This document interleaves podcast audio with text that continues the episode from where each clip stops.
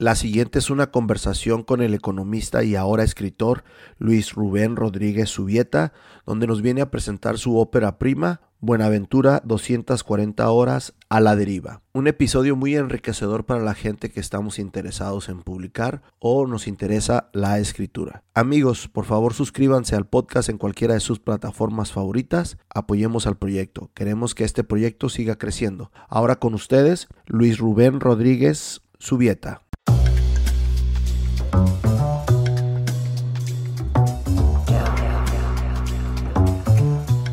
Pues muchas gracias por aceptar la invitación, muchas gracias por, por darte el tiempo para estar por acá. Bienvenido a Tijuana Experience.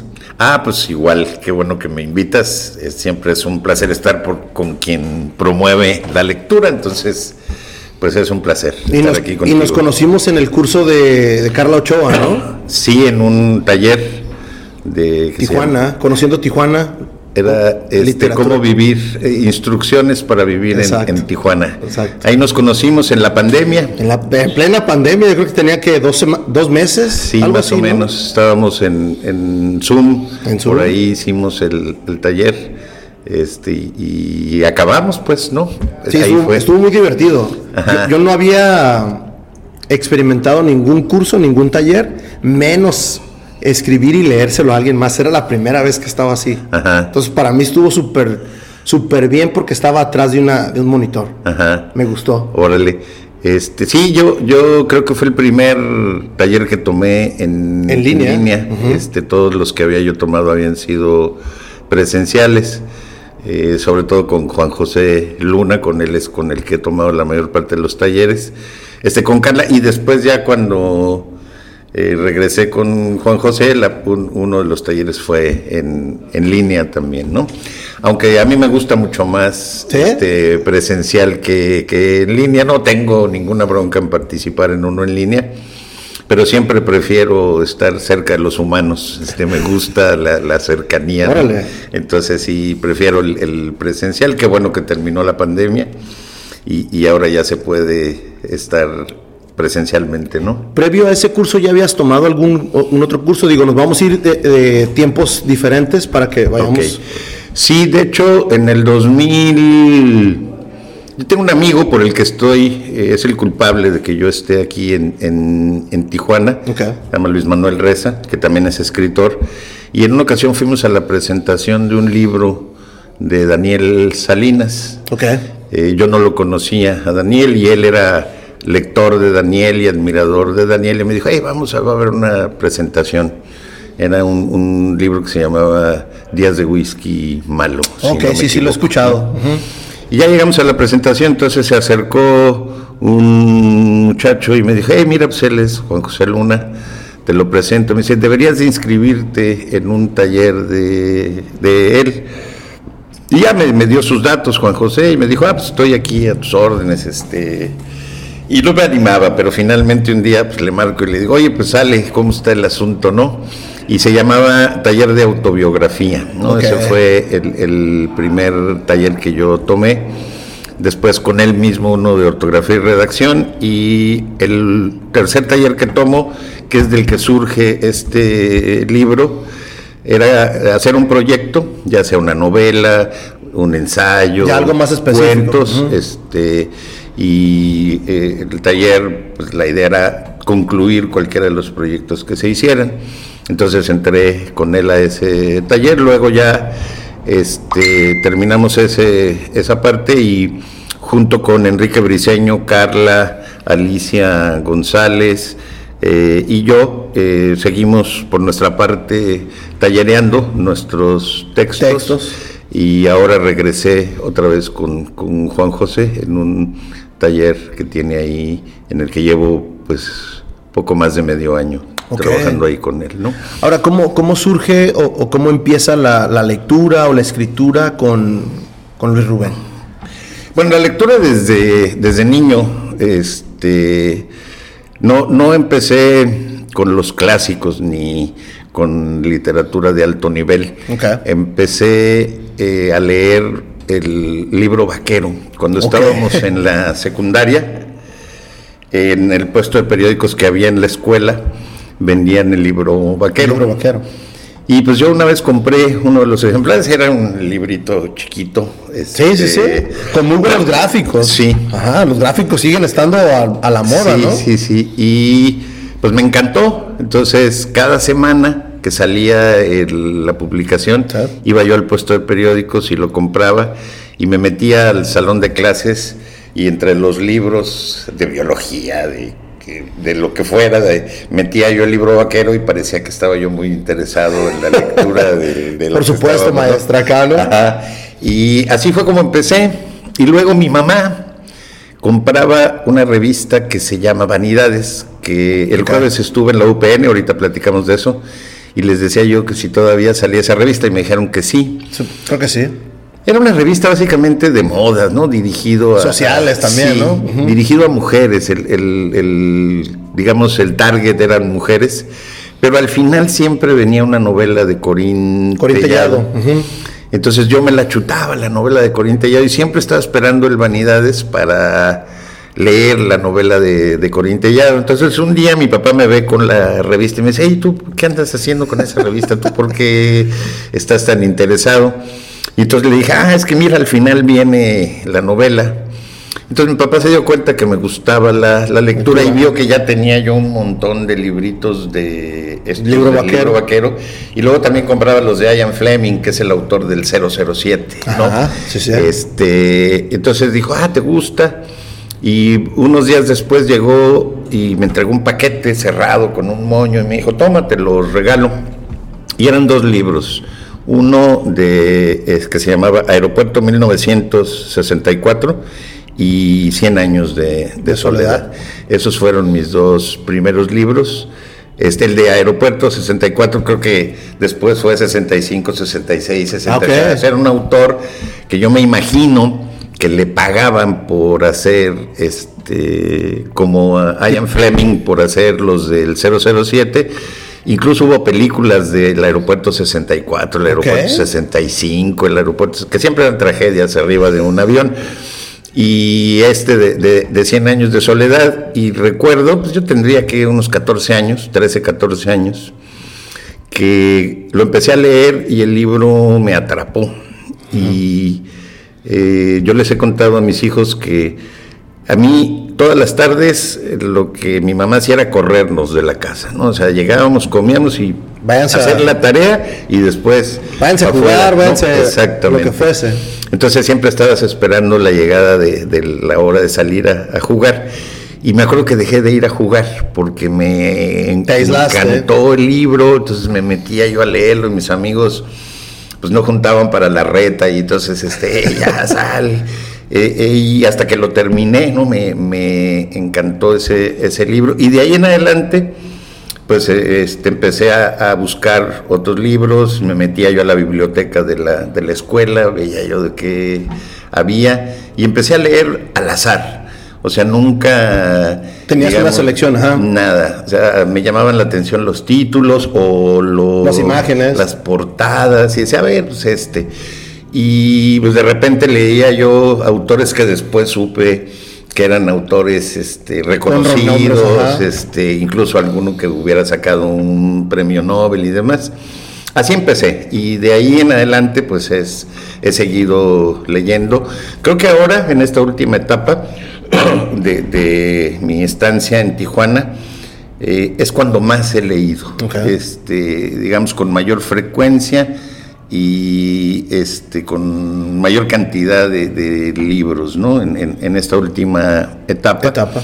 Hubo una etapa, digamos, en, en algunos años que estuve en la, en la, burocracia, que como luego es la burocracia de, de, loca, que piensas que trabajar mucho es trabajar bien, ¿no? Entonces, pues te entregas al trabajo y estás ahí casi, casi que 18 horas y demás. Entonces era más difícil leer. Sí, el tiempo no, no, tenías tiempo para Así es, pero digamos fue una etapa corta y ahora pues creo que leo muchísimo más que, que toda mi vida, ¿no? Ese es un poco mi arribo a, la, lectura, ¿no? Qué, qué, qué, bien que tocaste el tema de cuando arribas acá a Tijuana. Yucateco de nacimiento, de ahí te transportas o te mueves a... A, la Ciudad de México. ok, a la Ciudad de México ¿Qué edad tenías cuando tú llegaste a Ciudad de México? No, estaba muy chico. Tenía, yo creo que tres o cuatro ah, años. No, no te acuerdas.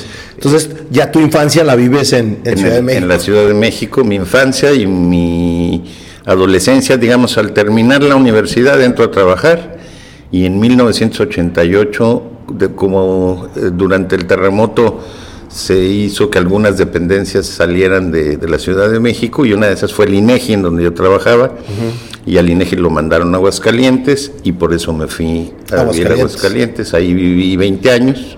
Wow. Y en 1986 llegué a Tijuana, es decir, ya tengo 16 años de vivir en Tijuana. ¿Qué es para ti emigrar de una ciudad tan grande a Aguascalientes? ¿Cómo fue ese cambio? ¿Te gustó o no te gustó? Digo, al final de cuentas aventaste 20, 20 años. Sí, yo creo que, pues es, son cosas diferentes. Aguascalientes era en ese entonces una ciudad muy chica, este, expulsora de población, eh, más que receptora de población. Mucha migración en ese, en ese periodo, ¿no? Hacia, sí, hacia Estados Unidos, sí. Sobre todo de zonas como Calvillo, que, que es uno de los municipios de, de Aguascalientes.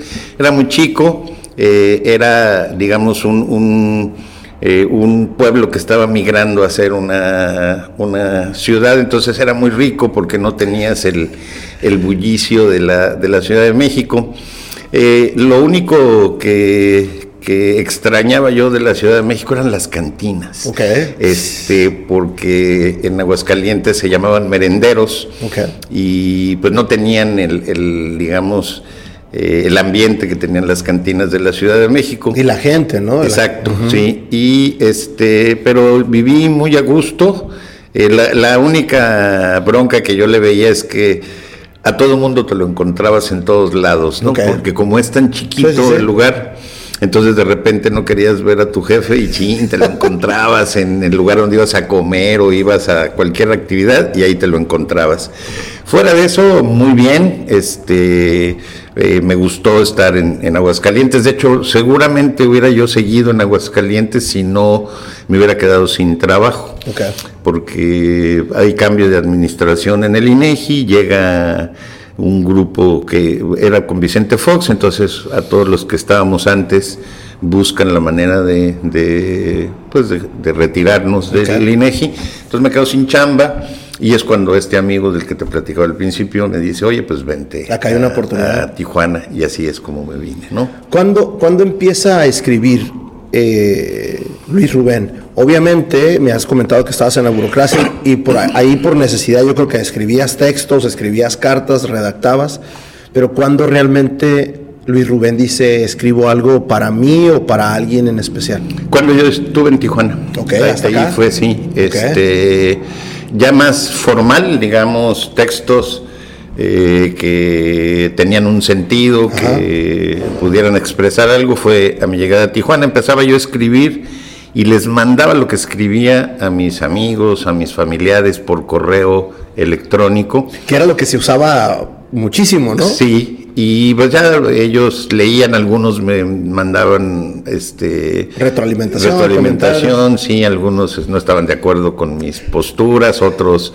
¿De qué eran los este, textos? Pues. Eh, ¿Tenías algún tema en específico? No, yo, más bien, en, la gente que sabe de literatura dice que son ensayos. Yo digo que no son ensayos, son reflexiones que yo hacía sobre temas que me interesaban y más que nada los escribía para que no se me olvidara, o sea, para tener ese testimonio escrito y eh, pues consideraba yo que, que, valía la pena que lo leyeran mis familiares, amigos este, o conocidos que tenía y se los mandaba, esos eran mis textos, de hecho nunca me planteé, mucho menos hacer este, esto, nada por el estilo hasta que fue cuando me dijeron que tomara el, taller con, Juan José. ¿no? Ok, qué interesante, porque la misma ciudad te orilla a, tú empezar a descubrir tus, tus, textos, que está bien interesante, a lo mejor la nostalgia, a lo mejor como dices tú, quererlos recordar y no olvidarlos, y los empezaste a plasmar, ¿no? Sí, este, eh, eh, tienes razón, en parte son cosas nostálgicas, pero también eran cosas que me empezaban a, mover el tapete, ¿no? Cosas que yo me cuestionaba. eh, que en algún momento las veía yo pasar, pero no les ponía la suficiente atención. Empecé a ponerles atención y dije, no, pues tengo que escribir mi posición respecto a, esta cuestión. ¿no? Sí, así te digo, fue este. Y cuando entré al taller de autobiografía, pues ya, digamos, es este un poco más eh, eh, disciplinado el, escribir, porque cada semana teníamos que llevar un texto o el avance de uno de los textos que estuviéramos haciendo. Entonces eso ya me obligaba más a, hacerlo. Y con obligar no quiero decir que no me gustara, al contrario. O sea, la, disciplina eh, para escribir este, me ayudó a, digamos, a ser más... Eh, más hábito para, para, escribir. ¿no? Ahora, ¿no te pasa que vas en el curso y, te pasa algo y empiezas a escribir de esto y dejas un poquito lo que es el curso? Sí, este, con excepción de este, ¿no? De este taller, porque este taller era específico, ¿no? Pero, por ejemplo, ahora que estoy en el taller con, con Juan José, eh, sí tengo, por ejemplo, algo que es un ensayo y lo corto y digo, ah, no, ahora me quiero escribir un cuento sobre esta cuestión y lo escribo, entonces dejo un rato lo que estaba escribiendo y ando escribiendo otra cosa, ¿no? Entonces me, pasa con, frecuencia, pero es raro, porque lo que procuro es que siempre que empiezo un texto, que puede ser un, un cuento o un insisto, una reflexión que le dicen ensayo, hasta que lo termino, ¿no? Es, raro que, lo deje, a menos que algo sí me mueva mucho y diga yo, ah, caray, no, espérate tantito y mejor me, me clavo por este lado. Ahora, eh, recientemente, mis, algunos compañeros con los que terminé la preparatoria, me llamaron porque tienen un proyecto de que escribamos acerca de nuestro proceso en la, en la escuela porque tenemos 50 años, hace 50 años que salimos de la preparatoria. qué, interesante proyecto, ¿eh? Sí, entonces pues me puse a, escribir sobre, sobre eso, dejando un poco de lado lo que yo venía haciendo ya de manera sistemática. Eh, para una tarea específica, ¿no? que era el encargo de escribir algo sobre el proceso en la escuela en la que estuvimos juntos. ¿no? Te, preguntaba porque la, la, ¿qué día nos fuimos a comer? ¿El jueves, viernes? jueves. Jueves. Eh, no, fue el viernes, ¿no? No, jueves, perdón, sí es cierto, jueves. El jueves me comentas que ya habías publicado antes, hasta cierto punto fue una reflexión o algo. ¿Cómo decides tú qué vas a publicar, qué no vas a publicar? ¿O te invitan a alguien a, a ver, Luis Rubén, este, ¿tienes algo que publicar?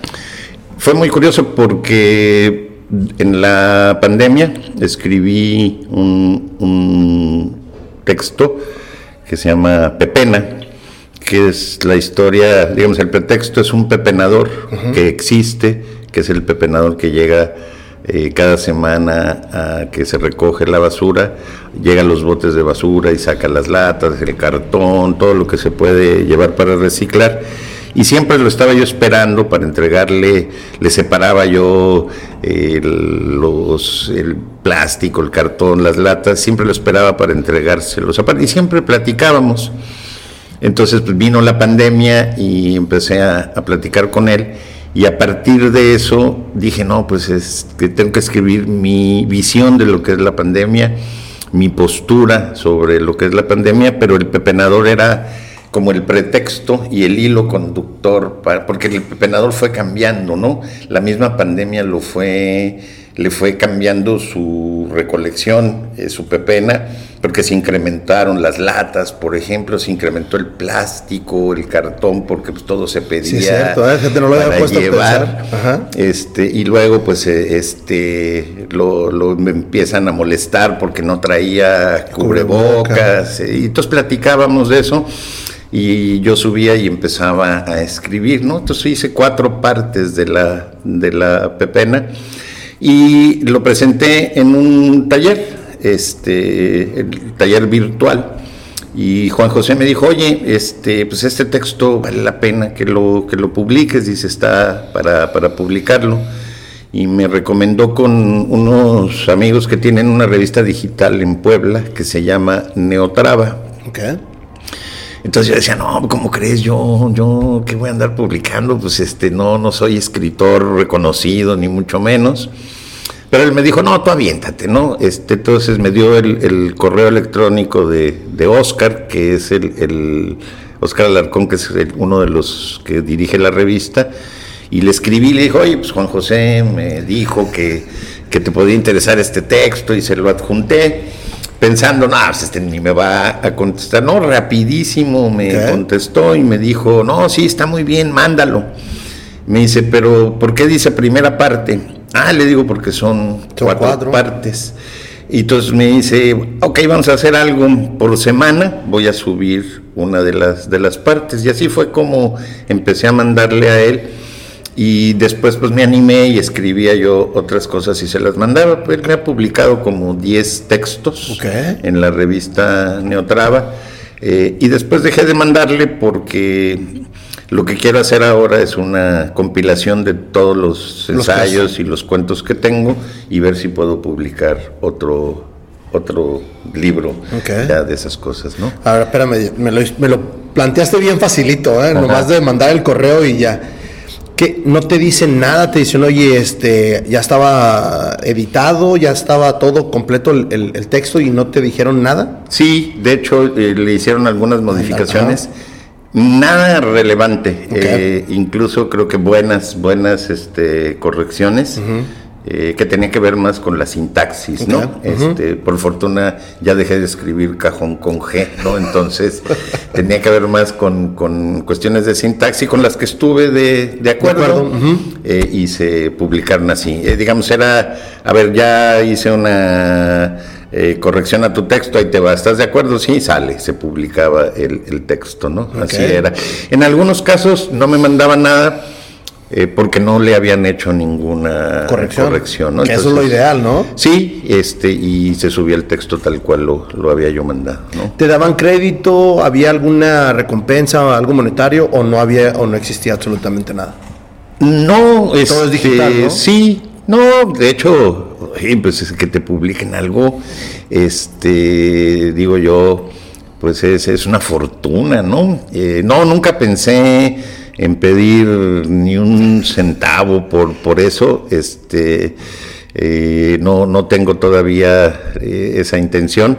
No, yo lo hacía, digamos, dije, ah, caray, pues les gusta, pues estos tipos son lectores, son, han publicado un montón de cosas en su revista, es más o menos leída su revista, tiene... ¿Sí investigaste todo eso? Sí, de hecho, pues entré a ver qué era Neotrava y este y me metía a los textos y vi cuántos seguidores había de cada uno de los textos que mandaban los ellos tenían siempre el top ten que por cierto con ese de Pepena en algún momento estuve en el top ten de, de Neotrava, ¿no? Entonces, este, no, en ningún momento. Sí, no lo viste por esa manera. No, no, no, no, en lo absoluto. Y cualquier aportación que yo hiciera para algún medio, alguna revista, por supuesto que no tengo interés de, cobrar absolutamente nada, ¿no? Interesante, que vamos conociendo más a Luis Rubén. Ok, ahora platícanos un poquito para ir adentrándonos a lo que es tu, tu, este, tu proyecto, tu primer proyecto. Yo ya le di, creo que llevo tres, cuatro, cuatro capítulos. Me gustó, te dije, mi referencia es, la lectura está bien amigable y a mí me gusta eso que me induce a, la siguiente página. Hay, libros donde empiezo a leerlos y digo, no, ¿sabes qué? Déjame pararlo y me voy a despejar o algo y regreso al libro. Este no, al contrario, este me, mandó a, la otra página. Lo trabajas en un, en un taller, ¿qué te dicen de este proyecto? Yo lo trabajé con, Juan José en, el taller en donde la idea era concluir un proyecto, ¿no? Entonces cuando Juan José me invita a participar en el taller, pues yo no, tenía ni idea, había estado en el de autobiografía y en el de redacción y escribía eh, cosas como ensayos, textos de ese tipo.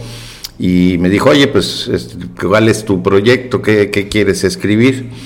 Entonces me acordé de, este, digamos, de, este relato, eh, que eh, hay, cosas que te marcan en la vida, ¿no? Y este viaje es, digamos, una de las partes nodales de mi existencia, sobre todo en el tránsito de lo que fue la adolescencia a la, a la juventud. Entonces era algo que yo siempre tenía en la memoria y a mis hijos y a algunos amigos les conté muchas veces eh, varios de los pasajes y dije, bueno, pues este podría ser el, el proyecto. Entonces dije, sale, este va a ser mi proyecto. Eh, y lo presenté, me dijo Juan José, adelante, ¿no? Esa, digamos, fue la, la idea.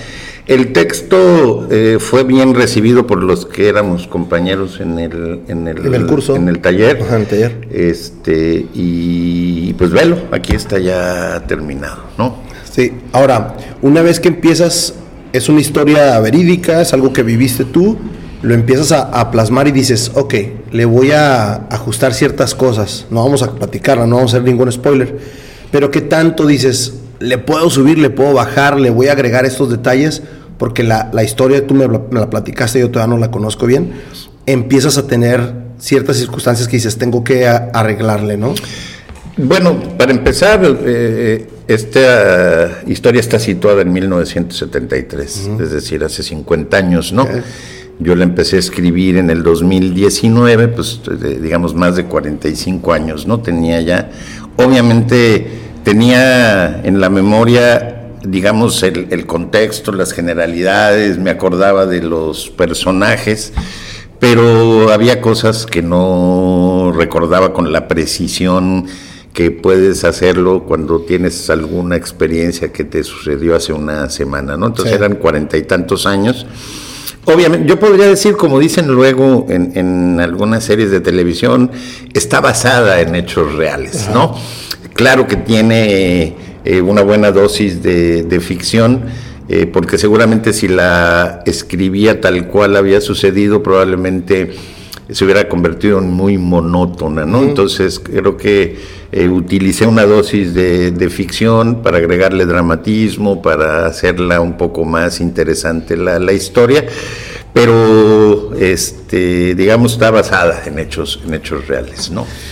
Ahora, una vez que ya te la revisan y ya te dicen, oye, está muy buena, ¿cuál es el siguiente procedimiento o qué dice Luis Rubén? ¿Ya la quiero publicar o cómo es ese proceso? De hecho, perdón, no tenía yo pensado publicarla. Este. Terminas el proyecto y ¿qué te dicen? Eh, lo guardo. Ok. Lo guardo, de hecho, duró guardado pues hasta el 2022, finales del 2022 o principios de, este año, no recuerdo exactamente, no, eh, fue en, el 2022. Como a mediados del 2022, este eh, mis compañeros de taller y otros que habían estado conmigo en el taller me preguntaban, oye, ¿qué pasó? ¿Cuándo sale el libro?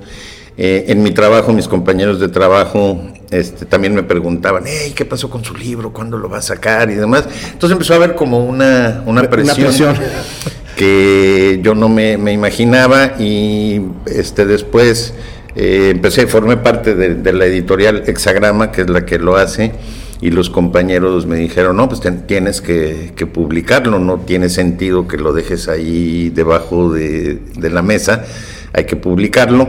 Entonces eh, me acuerdo que me fui unas vacaciones con unos amigos a Colima, me llevé el texto y le hice creo que por página modificaciones, ¿no? Finalmente le, le cambié muchísimas cosas porque aprendí a escribir mejor, porque los talleres me ayudaban ya a tener más claridad en cómo plasmar las, las ideas. Y terminé eso y después pues ya eh, eh, los compañeros de, la editorial lo revisaron y al final Carla Ochoa fue quien lo editó, o sea, ya fue la revisora final del, documento. Eh, después ya lo, Alberto García Satarain, que es el, el, de, el de la editorial, lo maquetó y lo mandaron a, Amazon, ¿no? Ese es, digamos, el, proceso. Pero sí te puedo decir, yo no tenía pensado publicarla. Este, yo decía, pues ya, ya terminé la historia, ya está hecha, ya listo. creo que fue la presión la que me obligó a, publicarla, ¿no? ¿Cuánto tiempo más o menos tardas en, lo que regresas de Colima y dices, ya está listo, ya lo mandan a Amazon? Amazon, ¿cuánto tiempo te dice o cualquier otra editorial? cuánto tiempo te dan o cuando llego de Colima este les digo a mis compañeros que, ya lo revisé no entonces ellos dicen bueno pues vamos a darle una peinada. Y entre todos lo, peinamos lo tallereamos digamos se le detectaron otras cosas. Y estuvo listo em, en los últimos en el último trimestre del año pasado Entonces, eh, este, Alberto hizo el maquetado y mandaron a Amazon el maquetado. Amazon regresa una, una prueba que es esta que me traje aquí. Ah, perfecto. Regresan una prueba y este la prueba la revisamos. Tenía errores sobre todo de, de eh, espacios, de sangrías. Había sangrías que no iban y le pusieron, otras que sí iban y no le pusieron. Este podcast está patrocinado por Beer Transfer. Beer Transfer, te traemos las mejores cervezas de todo Estados Unidos a la palma de tu mano. Síguenos en nuestras redes sociales como Beer Transfer. Se corrigió, se volvió a mandar ya corregido a, Amazon y en enero, Amazon, el 4 de enero, si no me equivoco, Amazon dice ya está el libro en línea, ya lo pueden adquirir en Amazon y había la opción también digital. Entonces, eh, ya que estuvo listo, yo pedí libros este, para tener yo eh, físicamente y, poderlos entregar a, quien le gustara. Y ese fue el, procedimiento. Amazon fue rapidísimo en realidad, ya que le mandas el texto maquetado y que ellos lo aceptan en un par de semanas te lo devuelven y te dicen, aquí está, léelo, revísalo para ver qué opinas y si tiene cambios, pues mándame. ¿Cómo decide Luis Rubén, oye, quiero este formato, quiero esto, la, la, portada? Eh, Al final de cuentas es tu, es tu hijo, ¿no? Es tu pequeño hijo ahorita. Sí, Bueno, yo este, lo trabajé con, Alberto, la portada y con su hijo. Eh, de hecho, él es el que acaba haciéndola. Y yo siempre dije, yo quiero ver un barco, ¿no? Como parecido al, barco en el que nos fuimos. Y los colores yo los escogí. A mí siempre me ha gustado la combinación de rojo, amarillo y negro, ¿no? Por eso le voy a los voy a Steelers. voy a ah, ándale, eres Steeler fan, entonces voy a poner la, portada, pero acá atrás en la pantalla también va a aparecer. Ok. Este, entonces eh, lo trabaja el, hijo de, de Alberto me gusta la, portada, me gusta cómo, cómo, se ve el mar y eh, el sol eh, y los colores y dije, adelante, denle para adelante y así es como eh, se trabajó, pero digamos, los colores yo los escojo y ellos hacen el, diseño y escogen el, barco que tenía que estar. Ok, ¿el formato tú también lo escoges o, la misma editorial te dice, hey, yo te sugiero esto? Tú puedes hacerlo como quieras. De hecho, el, original venía en un color blanco, si te fijas. Este, y Pero está más agradable el otro, ¿no? Sí. a, mí, a mí se me hizo Sí. Súper relajado ese. De hecho, esta fue sugerencia de, Juan José, que me dijo, oye, ¿por qué no le cambias el color? Dice, el, blanco, pues no está mal, pero está mucho mejor este color. Entonces yo dije, pues sí, y fue, pero tú le puedes decir a Amazon qué color quieres, este, qué tipo de papel, lo que tú quieras, te hace Amazon, ¿no? Ese es, esa fue la, decisión. ¿Qué, ¿Qué siente Luis Rubén al verlo ya físico y ya al verlo presentado? Eh, al, verlo y, ya distribuir lo que es, que es para Luis Rubén esto. Ah, pues es, proyecto. es una maravilla, ¿no? Este, ver eso, digamos que nunca te imaginaste que, fueras a, publicar un, libro, ¿no? E, es, una, es emocionante tenerlo en la mano digamos, desde que lo terminas, o sea, hay distintas emociones, ¿no? Cuando lo estás escribiendo, que revives eh, las escenas que están plasmadas en el, en el libro, te vas emocionando y buscas cómo relatarlas de la mejor manera. Luego ya cuando lo ves terminado, que llegaste a la última página y dices, uy, qué padre, ¿no? Ya acabé el, libro. Y luego lo guardas este, y se apaga la, emoción y cuando vuelvo a leerlo, pues revivo otra vez este, muchas de las escenas, corrijo cosas y al final pues lo ves publicado y dices, ay güey, este, nunca me imaginé que, fuera yo a publicar un, libro. Entonces sí, es, es, mucha emoción, este, pues es, digamos, eh, producto de, un esfuerzo que nunca me imaginé que iba yo a, a hacer. ¿no? Una pregunta, ¿el escritor Luis Rubén nace o se hace? No, yo creo que me hago. Este, yo, yo debo mencionar que eh, para mí los talleres de, escritura han sido digamos, mis maestros, ¿no? Este, eh, aprendí a, escribir a partir de la retroalimentación de mis compañeros de, taller, algunos de ellos mucho, mucho más este, escritores que, que, yo, por supuesto, más expertos en, ese, en esas cuestiones. Y esa retroalimentación me hizo digamos, este, ponerme a escribir con mayor calidad, con menos errores, con mayor congruencia y consistencia. Entonces yo, yo le atribuyo a los talleres el que yo me haya puesto a escribir ya en, en serio, ¿no? Qué, bien, qué bien. ¿Qué te ha dicho la gente? Obviamente me platicaste que con el transcurso de la historia tú entregabas hasta cierto punto unos capítulos o ciertas escenas y decías a ver qué opina la gente.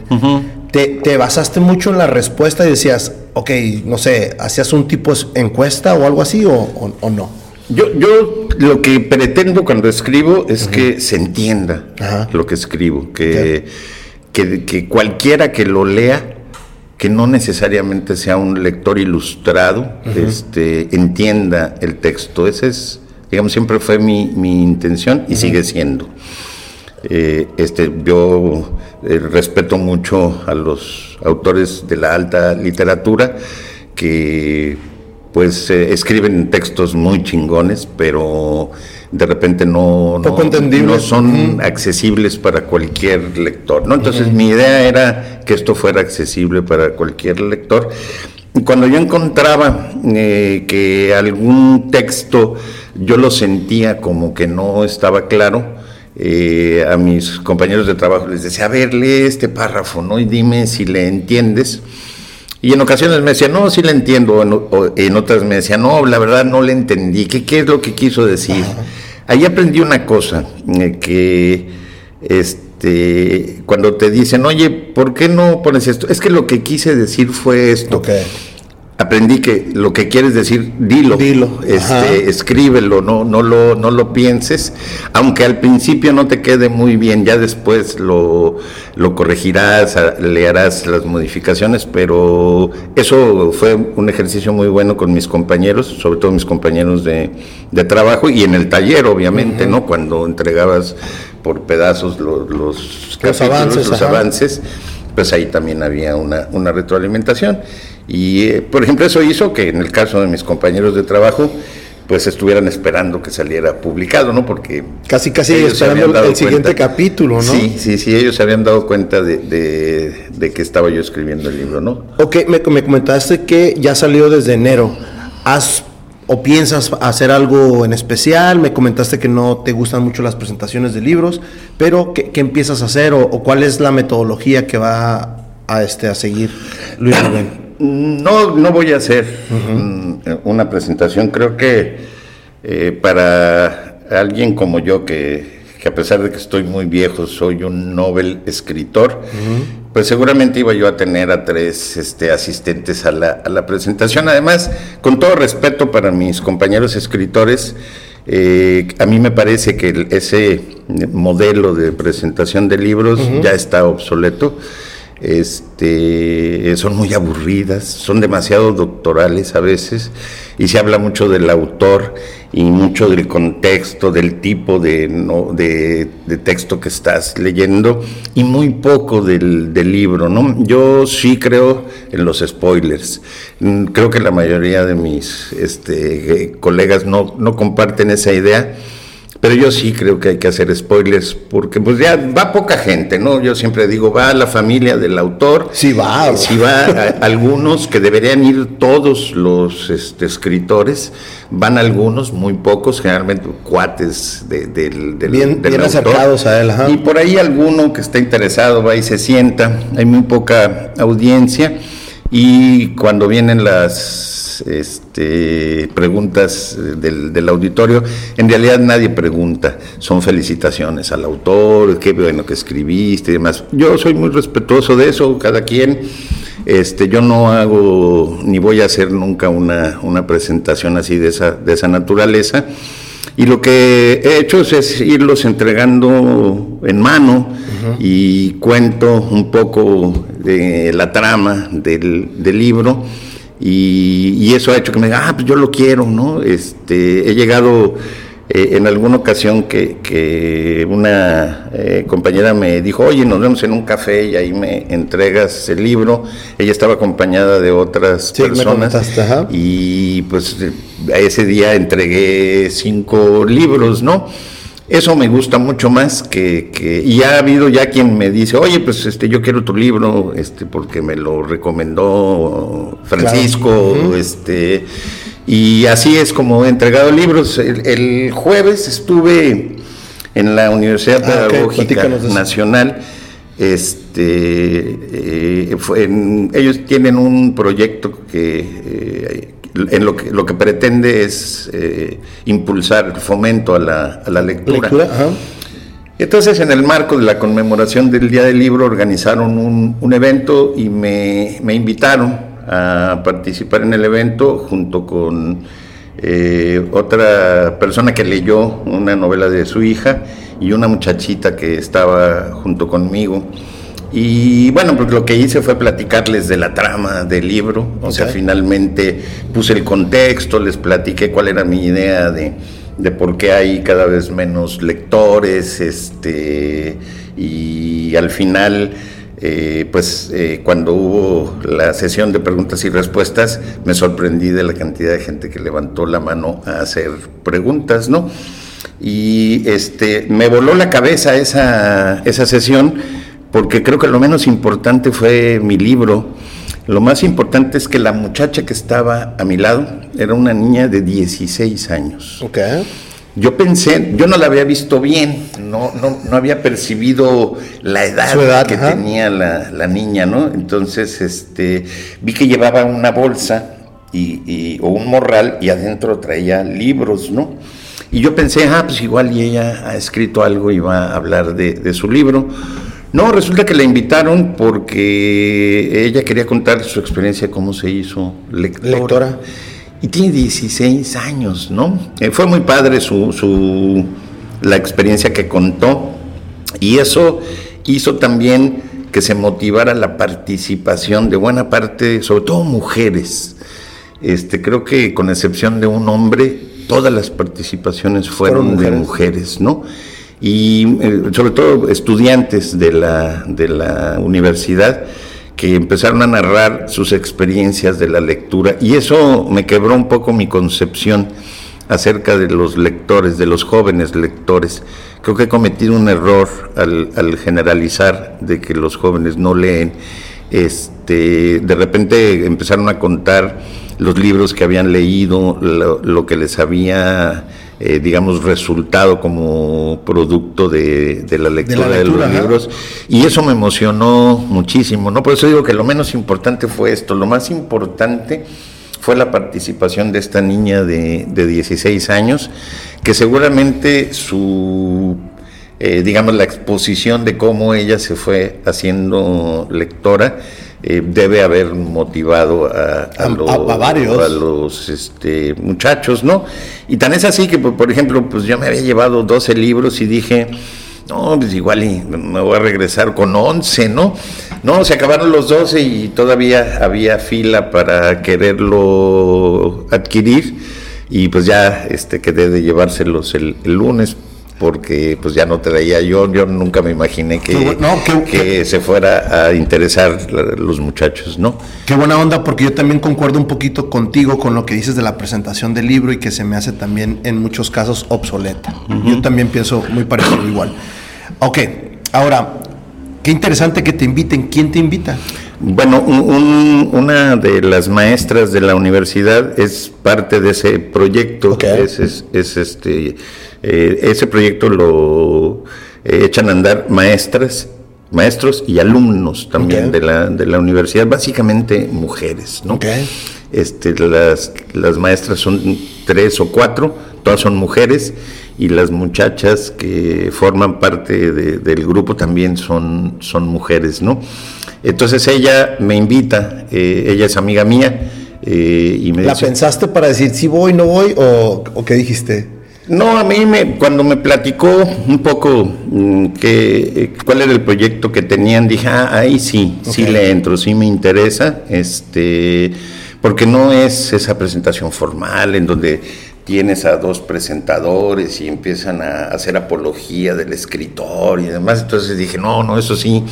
Mm, para empezar me da mucha pena, ¿no? Sí, sí, Este, que me estén elogiando, elogiando, este, y cuando me platico, no, pues tú llegas, te sientas y empiezas a platicar de tu libro, deja, órale, así sí, sí le entro. Y como a mí me gusta hacer spoiler, este, eh, yo por ejemplo, eh, veo las series de Netflix y está spoileada la serie de Netflix, te narran todo y eso no ha impedido que yo vea una serie. Sí, que no pares de verlas, dices, al contrario. A mí me han contado tramas de libros completas y me ha interesado la trama y he comprado el libro para, para leerlo, porque aunque me cuenten cosas del libro... Hay que vivirlo, ¿no? Hay que leerlo, ¿no? Y igual he visto películas que me han contado y por lo que me han contado me han emocionado y he ido a ver la película o la he bajado y la, he visto. Entonces yo no le tengo miedo al, spoiler. Este, pues igual es respetable que hay quien dice no, porque si no ya no me van a comprar libros luego tampoco venden, ¿no? Pero este... me ganaste lo que iba a decir. Yo, pero pues bueno. Yo también concuerdo contigo en eso, ¿eh? ¿eh? Muchas veces me platican, hay gente que dice, no, no, no me la platiques porque me la vas a arruinar. Eh, a mí no importa, tomo la voy a ver. O sea, ya la tenía pensada ver y ya me voy a invertir mi tiempo en verla, ¿no? Entonces está... Fíjate que, que eh, mis compañeros de trabajo son muy jóvenes, están entre los 23 y los 35 años, ¿no? Y este, eh, un día se me ocurrió hacer un, ejercicio de preguntarle a verles si leían. Y me llamó la atención una compañera que me dijo, sí, sí leo, pero leo mangas. Ok. este, yo en mi vida había leído mangas, incluso debo confesar que en, en, alguna ocasión que fui a una presentación de un libro en el Secut, había una feria de, mangas, ¿no? Y eh, muchachos vestidos eh, como los personajes de los mangas. Entonces yo fui muy desdeñoso, ¿no? Dije, ah, qué, locos están. Pero cuando ella me empieza a, a, platicar que se hizo lectora a partir de leer las mangas, entonces me interesé y le pedí que me, que me prestara algunas y empecé a leerlas, luego investigué y resulta que hay mangas hechas con obras de Shakespeare, de, García Márquez y demás, ¿no? Y le pregunté que, eh, qué otra cosa había hecho que se interesara por la lectura y me dijo, cuando yo era niña mi mamá me leía, ¿no? Este, me contaba cuentos y, y después de que me los contaba completitos, yo le decía que me comprara el libro porque yo lo quería tener, ¿no? Este, y leerlo incluso la, niña que estaba eh, ese día en la UPN contó una experiencia similar de que a pesar de que le contaron o le leyeron un libro, ella lo quiso tener, lo quería físicamente, o leer, lo quería volver a leer en, en físico, ¿no? Entonces por eso yo digo que no le tengo miedo al, al, spoiler, pero pues ese es mi caso, ¿no? Es muy respetable los que le tienen miedo. y además empezamos con que tú leías el libro vaquero y hasta cierto punto las mangas y los cómics son muy parecidos a eso que tú leías, entonces no nada más es la versión nueva, ¿no? Sí, sí, yo, yo creo que, que hay, además una, no, no, todos, pero algunos este, que te dicen, no, ese libro no lo leas eh, o a mí no me gustó ese libro. Este, yo creo que si de por sí hay una disminución de, los lectores, cuando transmites esas cosas, este, pues lo que haces es digamos fomentar que no sí, que no, la cadenita de seguir leyendo. Entonces yo creo que este que lean lo que, sea, pero que lean. Eh, ya después irán este, buscando otra literatura, otras cosas, pero si leen autoayuda, si leen a Pablo Coelho, si leen a quien sea, no importa, ¿no? Claro. El chiste es que lean y ya después irán, digamos, este, buscando otras opciones como como he, visto en, en, nuevos lectores, ¿no? Que empiezan leyendo, o como yo, que agarré el libro vaquero y las novelas de Corín Tellado del Vanidades, ¿no? Así fue como empecé. Yo no leí a Octavio Paz ni a este García Márquez. Yo creo que si uno empieza con ese tipo de lectura, no siempre, pero pues es diferente lectura, es diferente etapa de tu vida. A lo mejor se te va a hacer súper aburrido y, pierdes la, la, intención o el, o el querer descubrir más lectura, ¿no? Con ese tipo de lectura. Si no te llama la atención ese tipo de textos, pues te vas a ir perdiendo, ¿no? Yo, yo creo que la, literatura es un poco como la comida. Este, eh, esto es un platillo. Entonces yo puedo hacer un platillo eh, que te gusta. A mí me encantan, por ejemplo, las verdolagas con carne de puerco en salsa verde y frijoles negros, ¿no? Ese es mi platillo favorito. Y a lo mejor te lo doy a probar y tú dices, no me gustó, ¿no? Este se vale. Pero cuando menos lo probaste, o sea, dijiste eh, a ver a qué sabe y, ya después es lo mismo con, la literatura, ¿no? Podrá haber, a mí ha habido textos que no me gustan o que no les entendí, este, pero nunca diría ni sería capaz de decirle a un joven o a alguien, no lo leas, porque está muy complicado o no lo leas porque no me gustó. Igual que no le diría a alguien, no comas ese platillo porque sabe horrible, ¿no? Este, y luego hay, hay, quien ni siquiera los ha comido y ya dice que, es, que, no, que, no le gustan. Dice, pues ¿cómo te va a gustar si no lo has probado, no? Esa es un poco la, idea. ¿Algo que tengamos que, que saber más de esta, de esta obra? Pues a lo mejor el contexto en el que se escribe es, eh, está situada en 1973. Eh, yo estudié en una escuela particular que era eh, regenteada por sacerdotes de la orden marista. Y en esa época surge un movimiento eh, dentro de, del el cristianismo que se llamaba la teología de la liberación. Entonces, eh, la teoría de la liberación planteaba que el Evangelio había que usarlo para, eh, digamos, ir a favor de los, de los pobres. Entonces, llegaron algunos sacerdotes a, la escuela que eran miembros de esta corriente de la teología de la liberación y nos cambiaron un poco la, la idea de cómo eh, ver el mundo. Entonces, pues yo empecé ahí a, mover de tapete y empecé a ver el mundo de otra forma.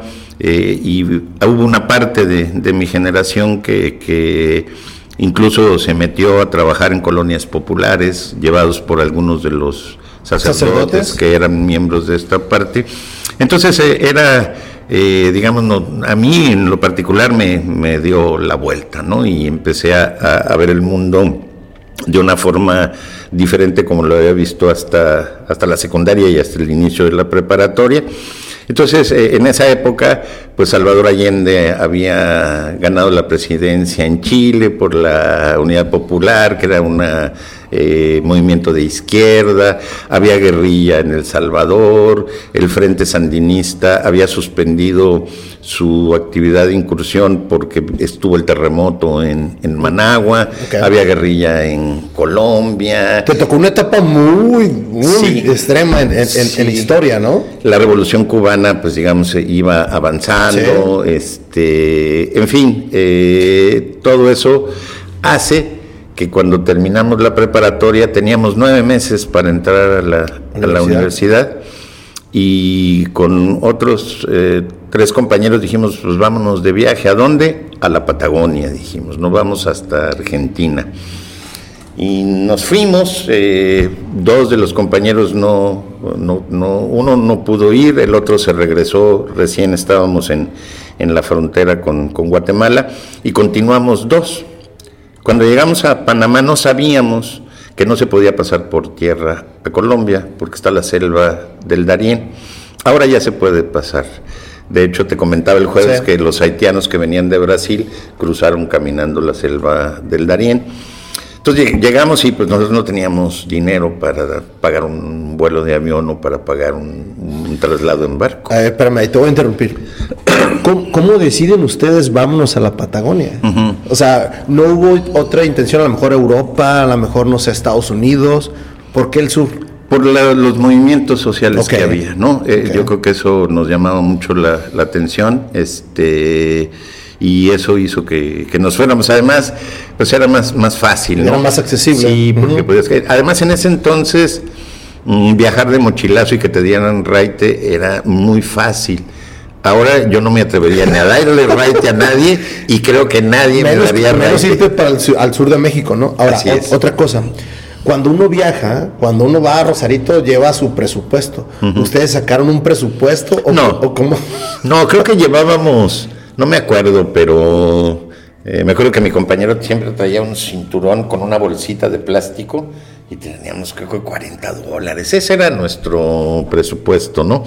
este, que se tocaron hasta que regresamos de, Colombia. Eh, no, no, ni, ni, presupuesto ni tampoco un itinerario. Nosotros nos íbamos moviendo conforme nos, nos iba bien o nos iba mal este, en el trayecto, ¿no? Eh, de hecho, lo que puedo decir es que quien mejor nos trató fue la gente más jodida.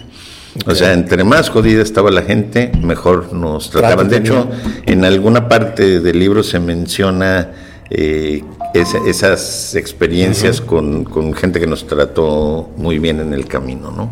Entonces, por eso este, decidimos ir a, Latinoamérica sin presupuesto y sin nada. Entonces llegamos a Panamá y pues estaba la bronca esta, ¿no? Y pues dijimos, ¿qué hacemos? No, pues, no, no tenemos feria, ya llevábamos un par de meses en Panamá porque vivíamos en una residencia estudiantil de estudiantes de izquierda, imbuidos también por la revolución cubana y el marxismo y demás. Y, ¿No era peligroso? ¿No se te eh, hizo peligroso estar? No, no, en lo absoluto. o sea, no era lo que te habían contado. No, no, no. Eh, este, creo que fueron experiencias maravillosas, ¿no? Sobre todo mi compañero era mucho más eh, avesado en esas cuestiones y él participaba en discusiones que había ahí con los compañeros de, de, la residencia. Y un día llegó uno de ellos y nos dijo, oigan, pues ahí hay un barco que lleva carros a Sudamérica, ¿por qué no ven si se los quieren llevar? Y nos fuimos en ese, en ese barco, nos subimos al barco, inventamos que éramos cocineros, este y eh, nos dijeron, bueno, pues el trayecto dura 36 horas. Ese era, digamos, el tiempo calculado. Podía ser menos, ¿no? Y acabó durando 240 horas, es decir, 10 días, ¿no? 10 días. Entonces, este es el relato de todo lo que pasó en esos 10 días, ¿no? Ese es el, ¿Llegan a la meta? ¿Llegan a la Patagonia? ¿Van a Bariloche o hasta dónde llegan? No, de hecho eh, estuvimos en, en, Colombia y nos regresamos. Este, de hecho ya se había consumido el, tiempo? el tiempo porque en el recorrido de Centroamérica ya llevábamos algunos meses, luego llegamos a Colombia y prácticamente recorrimos todo Colombia este, y consumimos otro buen tiempo.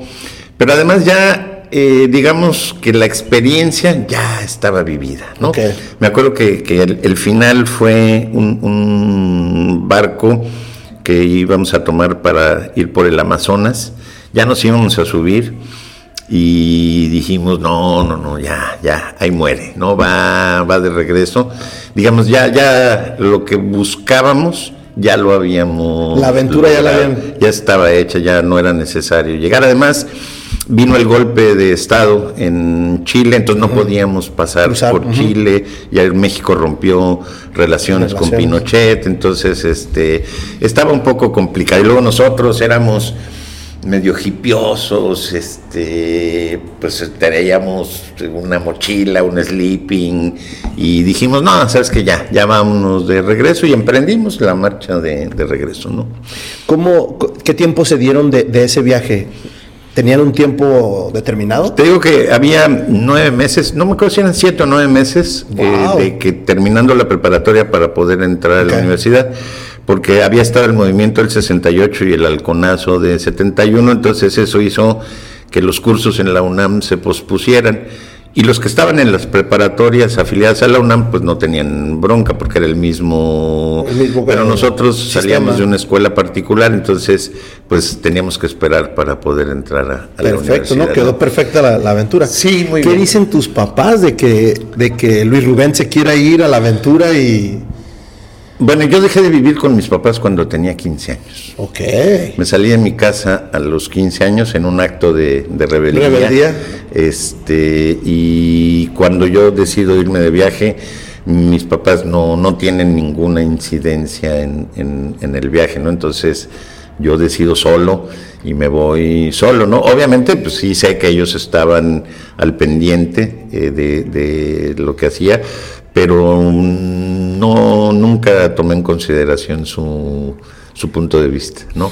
Te preguntaba un poquito más sobre los detalles porque en la vuelta o en la ¿cómo, cómo, cuál es el nombre de, no es la, contraportada. la contraportada. Viene Luis Rubén en, la participación de, de una ¿qué es qué es ya película lo que hicieron con Exograma. Un corto, Alberto García Satalain, que, digamos es el, propietario de la editorial, escribió una novela. Este podcast está patrocinado por Beer Transfer. Beer Transfer, te traemos las mejores cervezas de todo Estados Unidos a la palma de tu mano. Síguenos en nuestras redes sociales como Beer Transfer.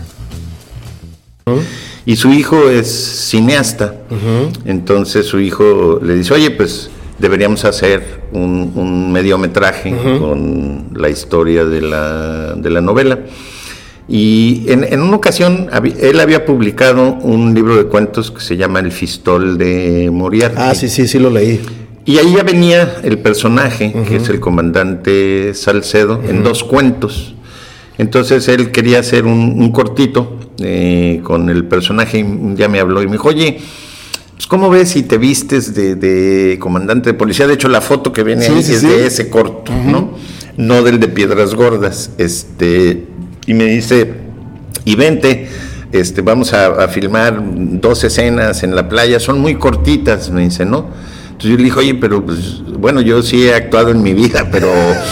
pero soy el mejor actor. Pero no soy actor. De, no, no, no, que vente, que está muy sencillo. Ya fui, participé y listo. Y después, cuando ya eh, se hace el guion del corte y demás, me dicen, oye, pues te invitamos a que seas el, el personaje del, del, corto, ¿no? Que es el, el, personaje central de la novela, que es el comandante Samuel Salcedo. Y pues yo al principio decía, Ay, pues yo insistía, ¿no? Oye, pues es que yo no soy actor.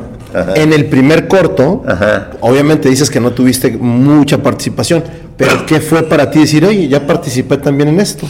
No pasó nada, no pasó nada raro. Eh, sí, igual cuando te ves, ya este ves cómo actuaste y demás, te, te da risa, ¿no? De, de ver cómo este, hiciste, porque te decían, bueno, tú tienes que hacer una voz así, asado, y tienes que fingir esto y demás. Entonces yo me veía y me daba risa verme actuando, ¿no? Este, pero nunca me imaginé que, me fueran a invitar a, participar en, el corto ya de, Piedras, gordas, ¿no? Pero sí, al principio sí, me daba sobre todo risa ver, me daba pena, ¿no? Pena este, que, que me vieran amigos o familiares y que me empezaran a hacer bromas de, de mi paupérrima actuación, ¿no? Eh, está, está interesante y a mí me gustó tu actuación, ¿eh? yo, ya los vi los, los dos. Eh, ¿qué, ¿qué, es para ti participar en este tipo de, hasta cierto punto, de obra? Porque al final de cuentas es una obra escrita, pero pues muchas obras tienen esa tendencia a poder ser este, transformadas a, a, lo que sería un medio corto. ¿Cómo, lo viste? ¿Te gustó? ¿Lo volverías a hacer?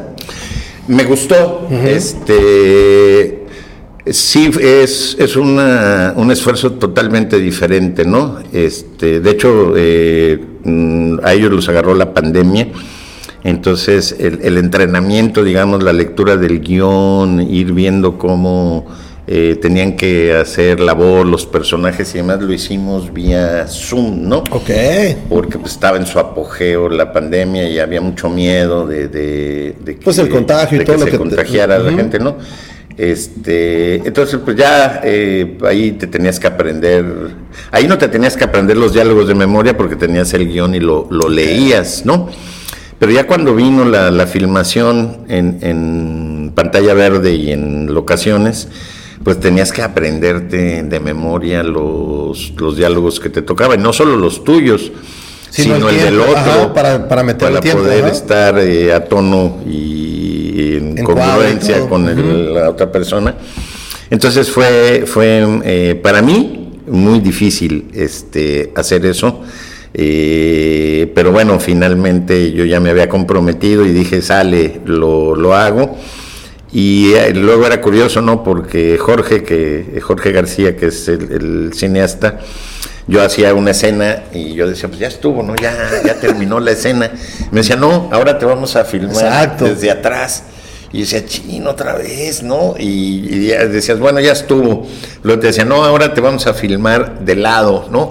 Entonces había veces que eh, se se filmaba la misma escena varias veces, obviamente para que después eligieran cuál era la mejor toma, ¿no?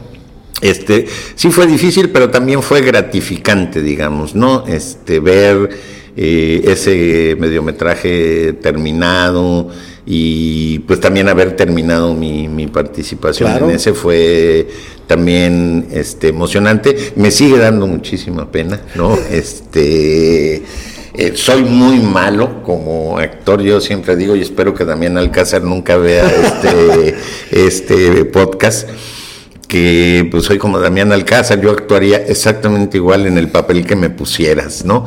Porque Damián Alcázar siempre actúa como Damián Alcázar, ¿no? Independientemente del personaje que le, que le pongan, ¿no? No, qué interesante, qué interesante. Ahora, ¿qué, sigue? Me comentaste que tienes más textos y que quieres hacer una recopilación. ¿Ese sería tu siguiente proyecto? Sí, de hecho, por ejemplo, con lo que me publicó Neotrava, que digamos son como eh, intentos de ensayos, pues son reflexiones acerca, en este caso, por ejemplo, el que te contaba de la pena, que es una reflexión de la pandemia, mi postura ante la pandemia, ante las cosas la situación que se de la hicieron, gente. exacto, ¿no? Eh, y pues, ellos me publicaron cerca de 10, eh, si no me equivoco. Y después seguí escribiéndolos, ya no se los mandé porque dije, ah, pues igual y meto estos textos a algún concurso. Pero ya tampoco participo en concursos, ¿no? Este, ¿Llegaste a participar en algunos? Sí, de hecho esta novela se, se metió a un concurso de aquí del estado este, eh, y en, la pandemia precisamente se metió ahí para concursar y pues obviamente no, no ganó. Este, entonces sí, no, no, no soy fan de, los, de los concursos. Este, entonces, eh, pues por eso no, está eh, en ese sentido, pero lo que quiero hacer es una recopilación de esos que, se publicaron en Neotrava y otros que tengo y publicarlo, ¿no? Es una compilación de, ensayos, de reflexiones que he hecho, ¿no?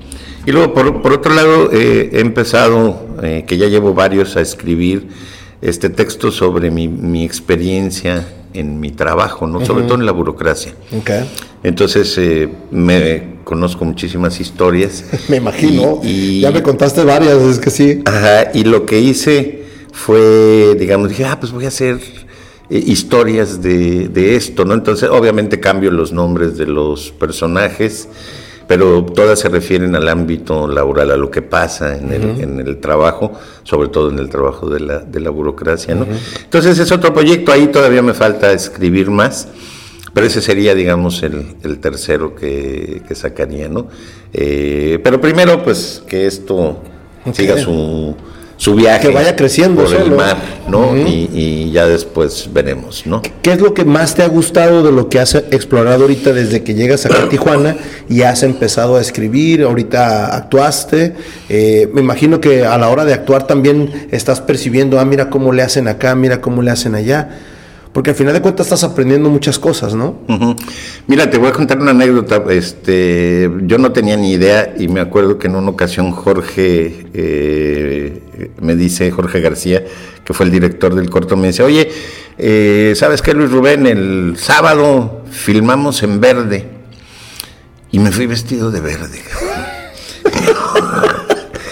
O sea, yo no tenía ni idea de, la pantalla verde, ¿no? Este, y aprendí, pues ya cuando Jorge editó las imágenes y demás, todo el trabajo que tiene que hacer eh, edición, de, edición, de pues acá atrás tienes esto, ¿no? Una, pantalla verde y luego pues ya no es pantalla verde, ¿no? Como una mesa en la que estás que es improvisada, luego se convierte en la barra de una cantina y demás, ¿no? Entonces eso es muy, interesante, ¿no? Sí, sí. Haber visto ese, ese proceso eh, me, me, llamó muchísimo la, la, atención, aprendí cosas, ahora, por ejemplo, veo alguna serie o alguna película y digo, esa se filmó en pantalla verde, ¿no? Ya sabes los trucos. Sí, ya, ya me, me, puedo imaginar, o cuando van en el carro que dices, no, pues no van manejando, van nada más haciendo la finta de que van manejando, ¿no?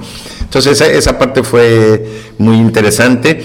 Yo creo que difícilmente volvería a, actuar, este, eh, porque insisto, me da muchísima pena, ¿no? Este, ser, eh, digamos, hacerle como como yo mismo y creo que lo que se busca de un actor es que pueda interpretar diferentes personajes, ¿no? Y que digamos, se caracterice en esos personajes. Yo no, no creo poder hacerlo, ¿no? Necesitaría entrenarme. Ya, ya bastante entretenido estoy con, con la escritura y con la lectura como para ponerme a pensar en eso, ¿no? Obviamente eres, eres una persona migrante a la ciudad de Tijuana. ¿Qué te gusta de Tijuana? ¿Qué te ha hecho quedarte acá en Tijuana?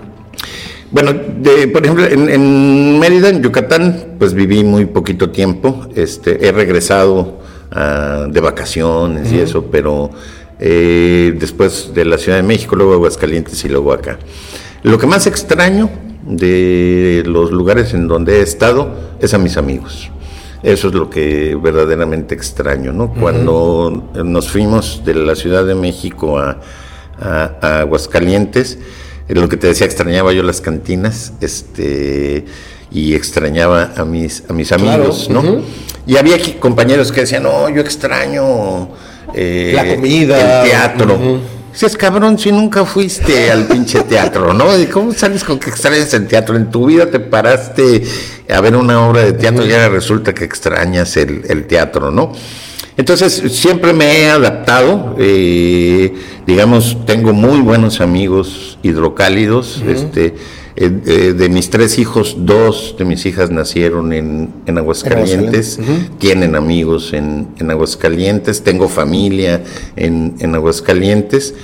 Entonces lo que extraño de Aguascalientes pues son mis amigos, ¿no? Y de esta ciudad lo que me tiene aquí es eh, el contexto, digamos, la posibilidad de, de incursionar en este tipo de cosas, la diversidad gastronómica, que yo creo, a reserva de, ofender a algún otro lugar, que en términos de oferta gastronómica es lo más parecido a la Ciudad de México, en donde la oferta gastronómica es amplísima. Entonces aquí en Tijuana la oferta gastronómica es amplísima y, pues como verás, este, soy, digamos, este, aficionado a comer bastante. Entonces eso me, me gusta mucho. Eh, la ciudad no, no me parece así como ciudad algo maravilloso. Eh, no es como Aguascalientes que tiene cosas coloniales y es otro tipo de ciudad. Pero me gusta ese contexto en el que además si quieres ser, eh, digamos, perderte y ser anónimo, que nadie te moleste, lo puedes hacer, ¿no? Eh, eso difícilmente lo podía yo hacer en Aguascalientes, por ejemplo, ibas a comer y te encontrabas a tu jefe, ¿no? Eh, eh, la, además, el, haber entrado a, talleres, pues me ha permitido conocer autores locales muy, muy fregones, este, y hacerme amigo de, esos autores, de algunos de ellos, que en mi vida me hubiera yo imaginado que iba, digamos, a sentarme en una mesa con alguien que tiene escritos tres o cuatro libros y que puedo platicar con él como si estuviera platicando con un amigo que, llevo muchos años de conocerlo. Entonces, eso me tiene aquí, ¿no? Ese, ese contexto, eh, esa diversidad cultural, gastronómica, que disfruto muchísimo, ¿no? Eh, Hablando específicamente de la, literatura y todo, eh, ¿cómo, ves el ámbito o el gremio de los escritores o de la gente que, vende libros o compra libros, ¿cómo lo percibes tú? Yo, yo escribí un texto que por cierto te lo mandé, que es este, que le puse el efecto ratatouille y el vuelo mágico al, ensoñamiento. Hay una comparación entre la cocina y la, literatura. Eh, yo creo que la cocina la puedes ver en todos lados, ¿no? Netflix tiene no sé, infinidad, no 100 series que se refieren a la comida, ¿no? Comida que nunca vamos a comer, pero digamos se expone la comida, ahí está, la gente la puede ver, incluso los chefs revelan en ocasiones sus, recetas. Sus secretos. Mm, tú vas caminando y ves comida por todos lados, o sea, está exhibida, está en la calle, ¿no? Y la literatura está confinada, está confinada a bibliotecas y a librerías. Y en las librerías, eh, pues básicamente lo que, con excepciones, claro, pues lo que se busca es eh, vender, no atraer lectores, sino vender, ¿no? Yo digo que seguramente los libros más vendidos no necesariamente son los libros más leídos, ¿no? A lo mejor alguien lo compra el Quijote para tenerlo en su eh, librero. Sí, sí, sí. Pero pues dudo que haya mm, ni siquiera contados con los dedos de una mano quien haya leído el, el Quijote, ¿no? Entonces, eh, creo, por ejemplo, ir a una feria de libro, no encuentras a los autores. A lo mejor alguno va a presentar por ahí uno o dos, pero encuentras a los libreros o a los mercaderes de la literatura, que lo que quieren es vender, no les importa promover la lectura ni mucho menos. Entonces yo creo que, que, eh, debe haber un esfuerzo como este que tú estás haciendo por promover la lectura, como el que vi el jueves en la Universidad Pedagógica, eh, como he visto con, con muchachos que tienen pues no sé cómo se llaman, pero en Instagram o tienen blogs o no sé qué, en donde hacen reseñas de libros, en donde hacen fomento a la lectura. Creo que por ahí es por donde se debería de, ir, ¿no? Este, de los autores, eh, yo creo que al menos yo puedo hablar muy bien de los que conozco, este, es gente que escribe bien, que, es reconocida, este, pero creo que también hace falta la promoción de, la lectura. De la lectura. Ahora, de los lugares, faltan más lugares, por ejemplo, cafés donde hagan reseñas, donde exhiban algo de, no sé, de un autor o algo así también. En una ocasión que iba yo a Hermosillo, mm, estaba yo en la central de autobuses de Tijuana y de repente un, muchacho que estaba barriendo empieza a cantar.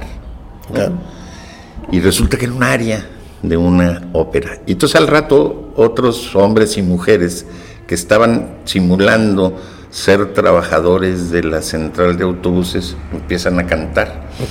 Y al rato ya se juntan todos y la atención que todos pusimos en ese performance, eh, sí, fue así como wow, ¿no? Qué maravilla.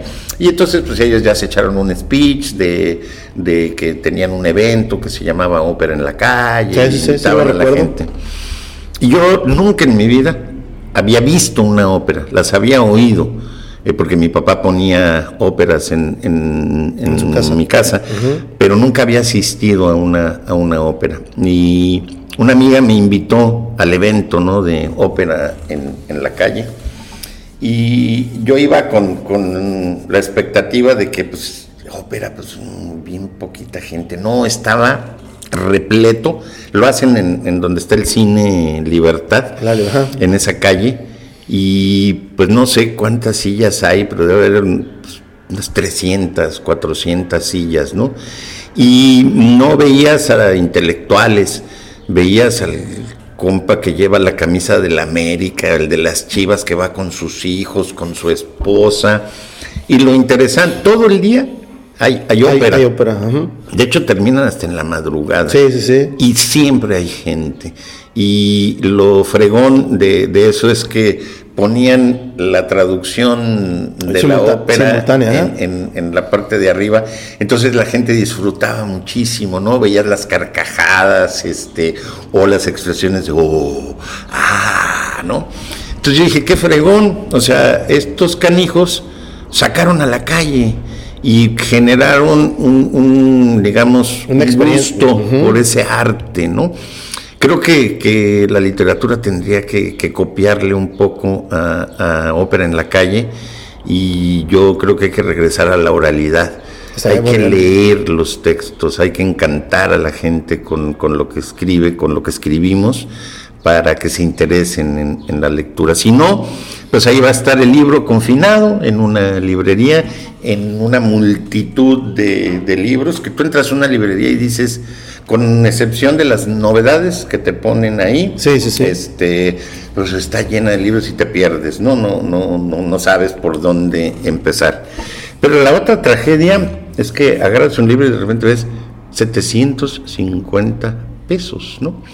Entonces seguramente el número de lectores que puede tener acceso a, mucha ¿eh? literatura, pues se reduce, ¿no? Eh, la ventaja es que ahora hay muchos eh, textos eh, clásicos y, de otros autores que están libres, ¿no? Ya para bajar estos los puedes consumir de manera digital. ¿Lees en línea? Poco, pero leo. De hecho, me compré un aparato en Gandhi de esos que se llaman Kobo. Porque este, cuando voy a comer, ya. Ah, antes, antes comía con un par de compañeros de trabajo, pero los malditos me abandonaron. Te excluyeron ya. entonces, generalmente voy solo a comer entre semana, ¿no? Como seguido ahí donde, donde comimos. Entonces lo que hago es abro mi cobo y tengo siempre un libro y me pongo a, leerlo. O luego me voy a, tomar un café y me siento y, lo leo. Y hay libros que tengo que leer de manera digital porque ya no están disponibles en, físico, ¿no? Eh, pero siempre prefiero el libro físico. físico. Me gusta el olor de los libros, el sabor de los libros. Este, los prefiero físico, pero no tengo ninguna bronca con leer en, digital. ¿no? Me parece bien. ¿Algo más, Luis Rubén, que tengamos que abarcar que te gustaría dejar aquí en tu episodio? Mira, creo que eres un promotor de, la lectura, entonces eh, cuando estábamos en, la UPN, una de las maestras me dijo, oye, ¿qué consejos les darías a estos muchachos que están formando este proyecto? Y yo decía, bueno, yo no doy consejos, porque pues no, no soy quien para dar consejos, pero doy ideas, ¿no? Entonces, una, una idea yo, yo digo es, si tienen hijos, chicos, léanle a sus hijos. O sea, agarren cuentos para niños, el que quieran, este, y léanselo a los, a los niños. Seguramente eso va a ayudar a que después se interesen en, en, en la literatura, ¿no? Este, yo insisto en que hay que regresar a la oralidad, hay que sacar a la calle la, literatura. Yo solo he visto un programa de, televisión que conduce Pérez Gay, que es los domingos, que no me acuerdo el, nombre del programa, en donde hace exposición de libros y desvela la trama. Eh, y yo he leído libros que no conocía a partir de que ese canijo me desveló la trama. A partir de que me hizo un spoiler de ese libro, yo he ido a comprar el libro y lo he leído por completo, ¿no? Entonces yo creo que hay que regresar a la, a la oralidad, este, buscar, así como los de la ópera en la calle lo hicieron, a lo mejor ir a leer a, no sé, a preparatorias, a universidades. Si no quieres leer tu texto, que yo no tendría problema en ir a leerlo, este, pues, leer un texto y encantar a los muchachos para que se conviertan en, lectores. E, e, esos creo que serían pasos, pasos importantes. Sacar a los libros de su confinamiento y encantar con sus historias a la, a la, gente. ¿no?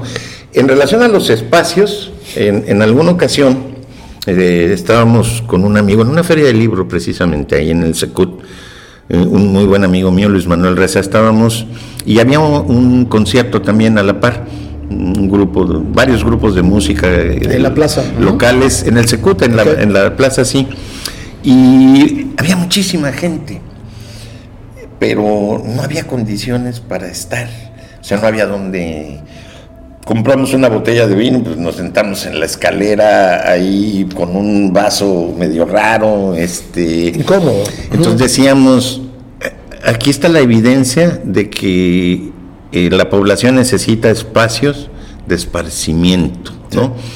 Este, y tanto la autoridad como quienes eh, hacen esto, no han buscado la creación de nuevos espacios para eh, el público que está ávido, ¿no? Creo que eso eh, está muy limitado. Eh, entonces también creo que hay que buscar cosas como los que hicieron la ópera en la calle, que tomaron la calle, y, creo que los vecinos no tienen ningún problema, porque además los vecinos sacan a vender cosas, no preparan comida, este, venden aguas, lo que sea. Entonces los vecinos también están encantados con, con, que haya consumidores ahí, ¿no? Y con que además sea un evento que este, atrae a cualquier persona, ¿no? ¿no? No son eventos específicos como puede ser un grupo de rock, metal, que pues eso solo van a ir quienes este, son aficionados a, ese rock, ¿no?